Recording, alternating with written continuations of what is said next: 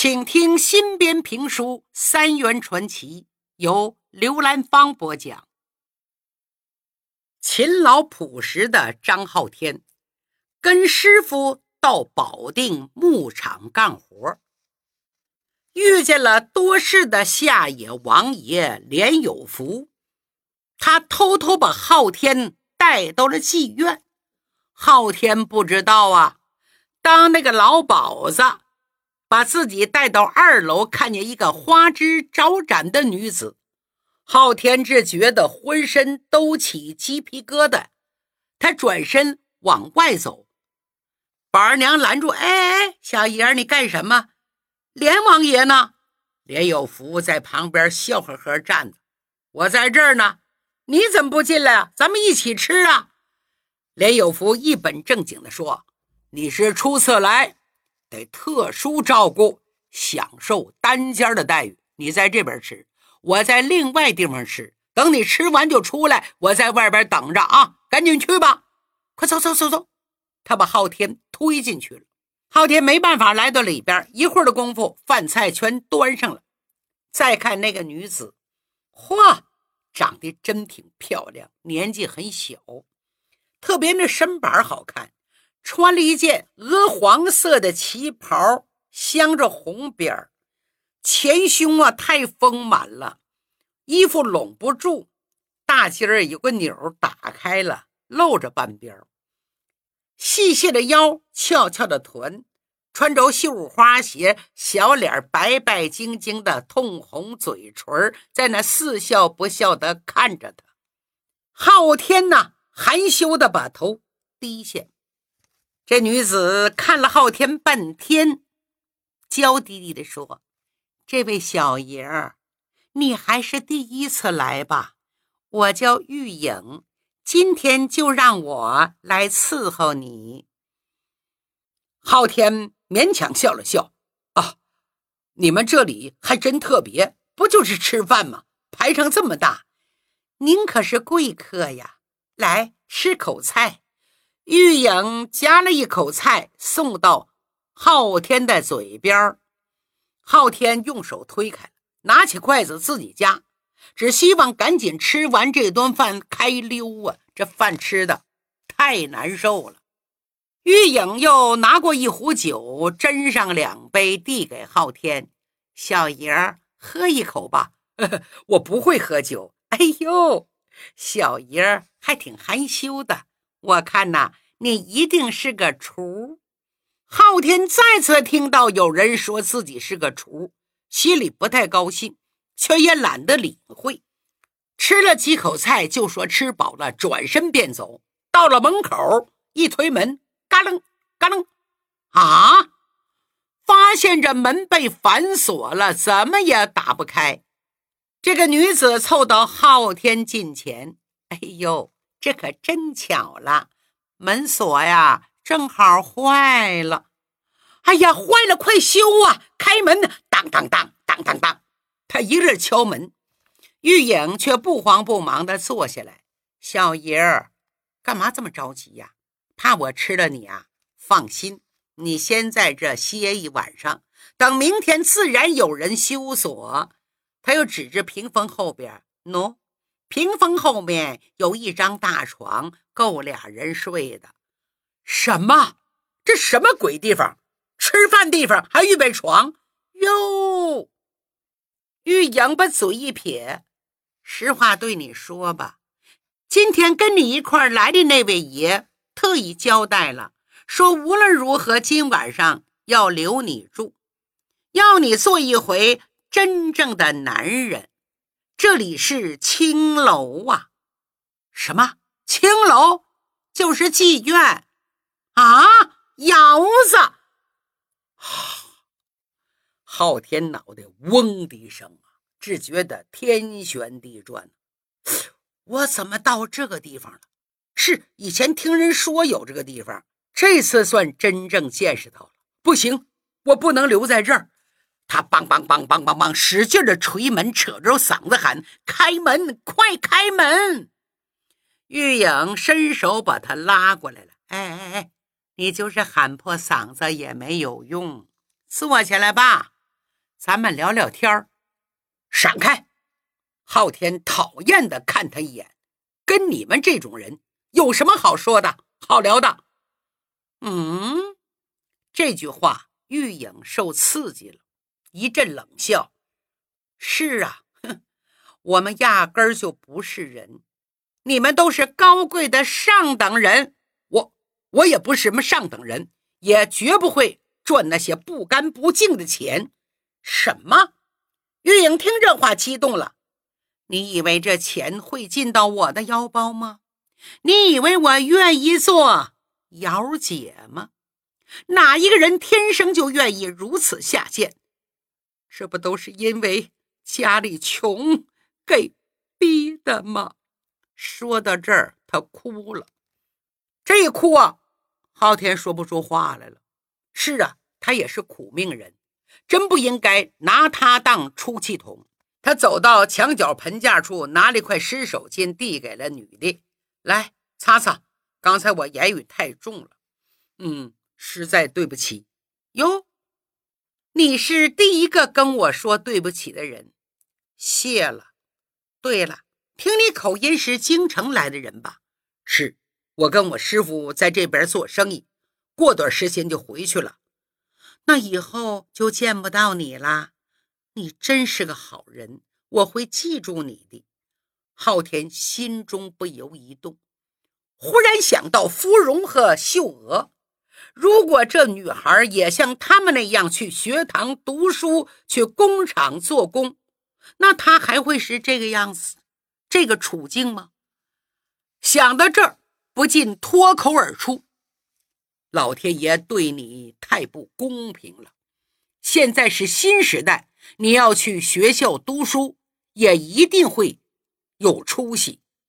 哼，别谈什么老天爷，从来没见过老天爷什么样。不过我还得谢谢你，谢谢你的尊重。我活了十七岁，从来没被人这么尊重过。啊！你十七岁，跟我同岁。昊天再一问，玉影只比昊天小两个月。昊天天性纯真善良，经过交流，对玉影多了几分怜惜，添了几分亲近。哎，我比你大两个月，今天你我能够在这里相逢，也算缘分。我们交个朋友吧。我叫张昊天。啊。玉影惊奇的看看昊天，你真的愿意跟我交朋友？当然愿意啊！玉影是你的原名吗？嗯，这是我在青楼的时候，是这儿妈妈给我起的。我哪有自己的名字啊？没有自己名字，这怎么行啊？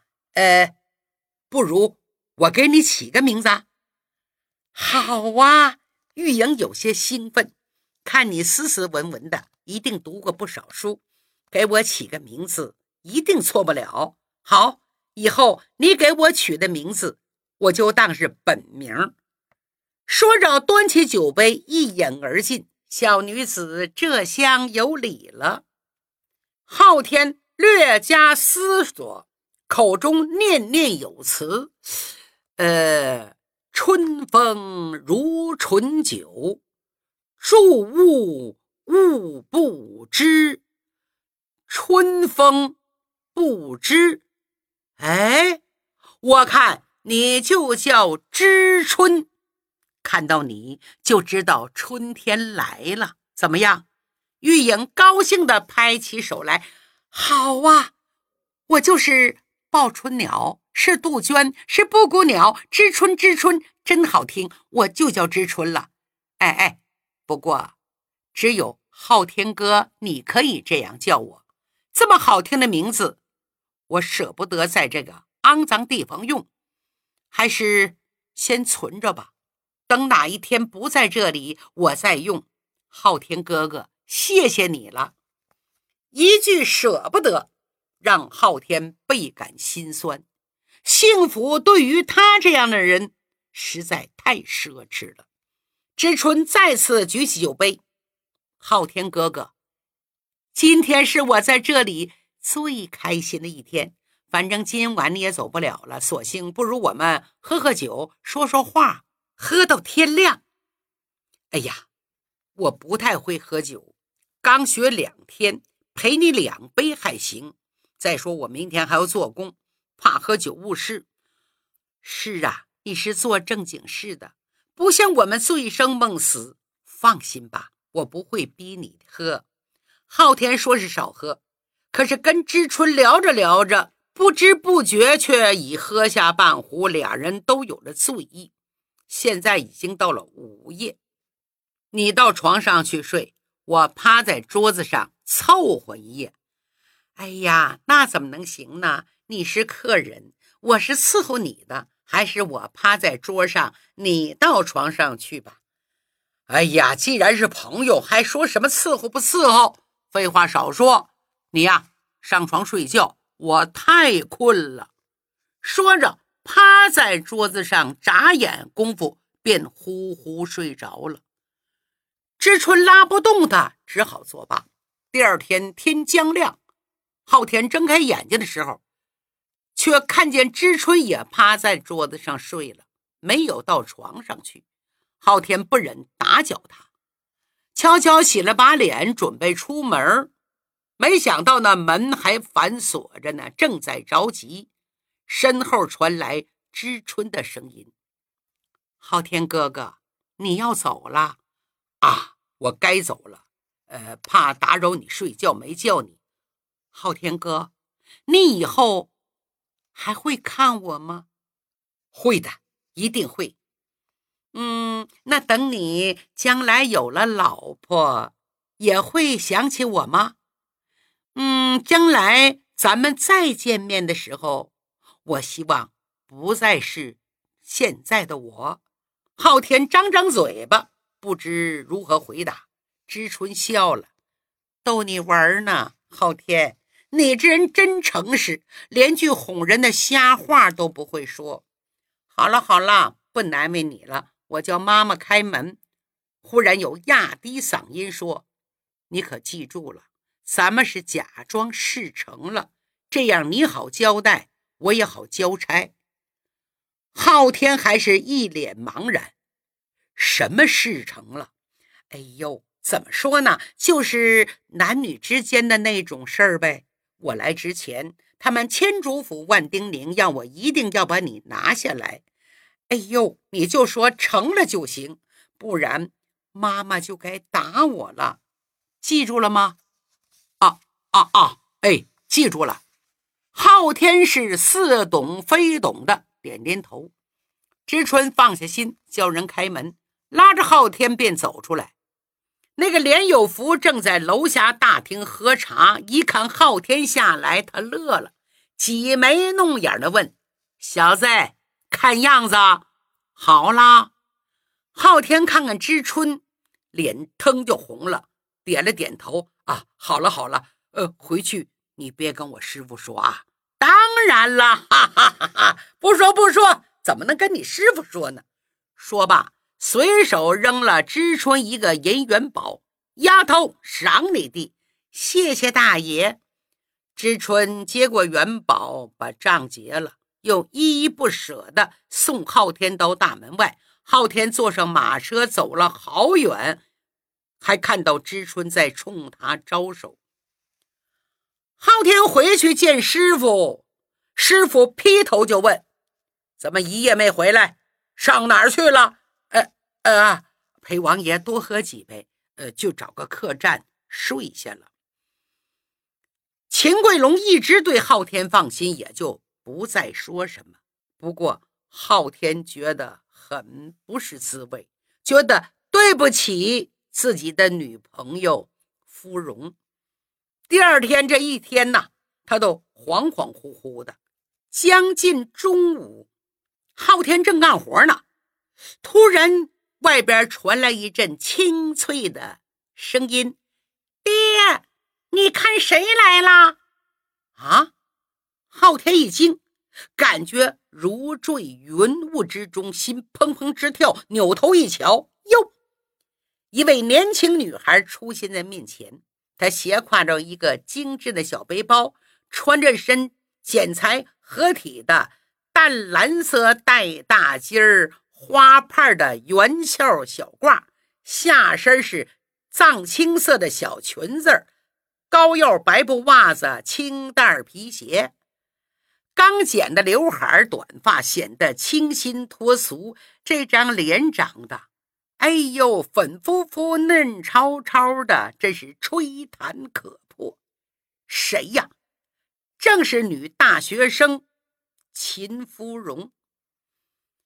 秦桂龙赶紧放下活计，抬头看了看，哟，宝妹闺女来了。哎，你看你嘴里叫着爹，还能叫谁呀？这爹。能随便叫的吗？你看看，没长翅膀，怎么过来的？芙蓉说：“我从卢沟桥车站直接坐火车到这儿，可方便了。”哎，来得好啊！这不到晌午了，走走走，咱们到外边找个饭馆，点几个菜，吃点可口的。一扭头，昊天呐，你也别忙了，咱们一块吃去。昊天猛然见到芙蓉，他有点懵了。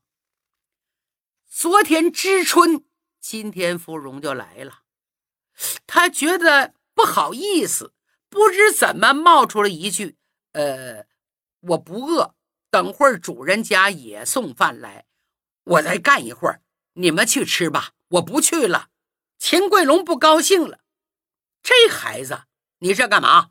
在这天天大鱼大肉吃的有啥好吃的？到外边吃点特色菜。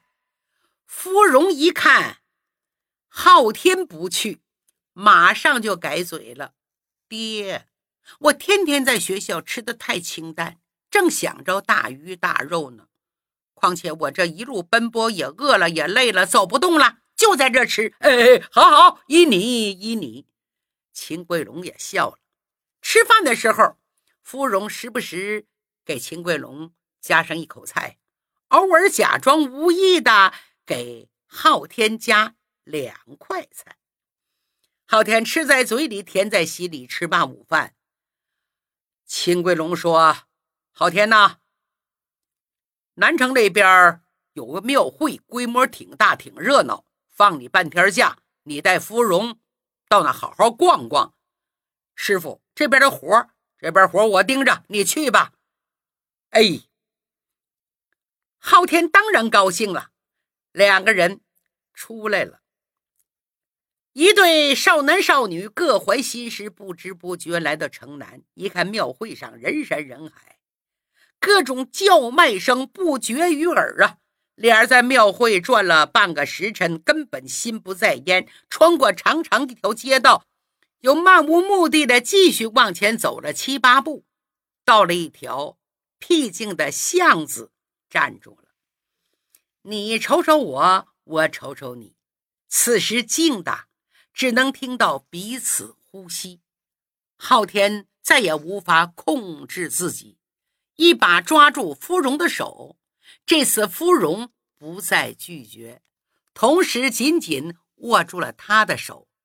少男少女十指相扣，再也不想分开，心里呀，好像有块糖在慢慢的化。书腰简短，三天后，芙蓉要回去上学了。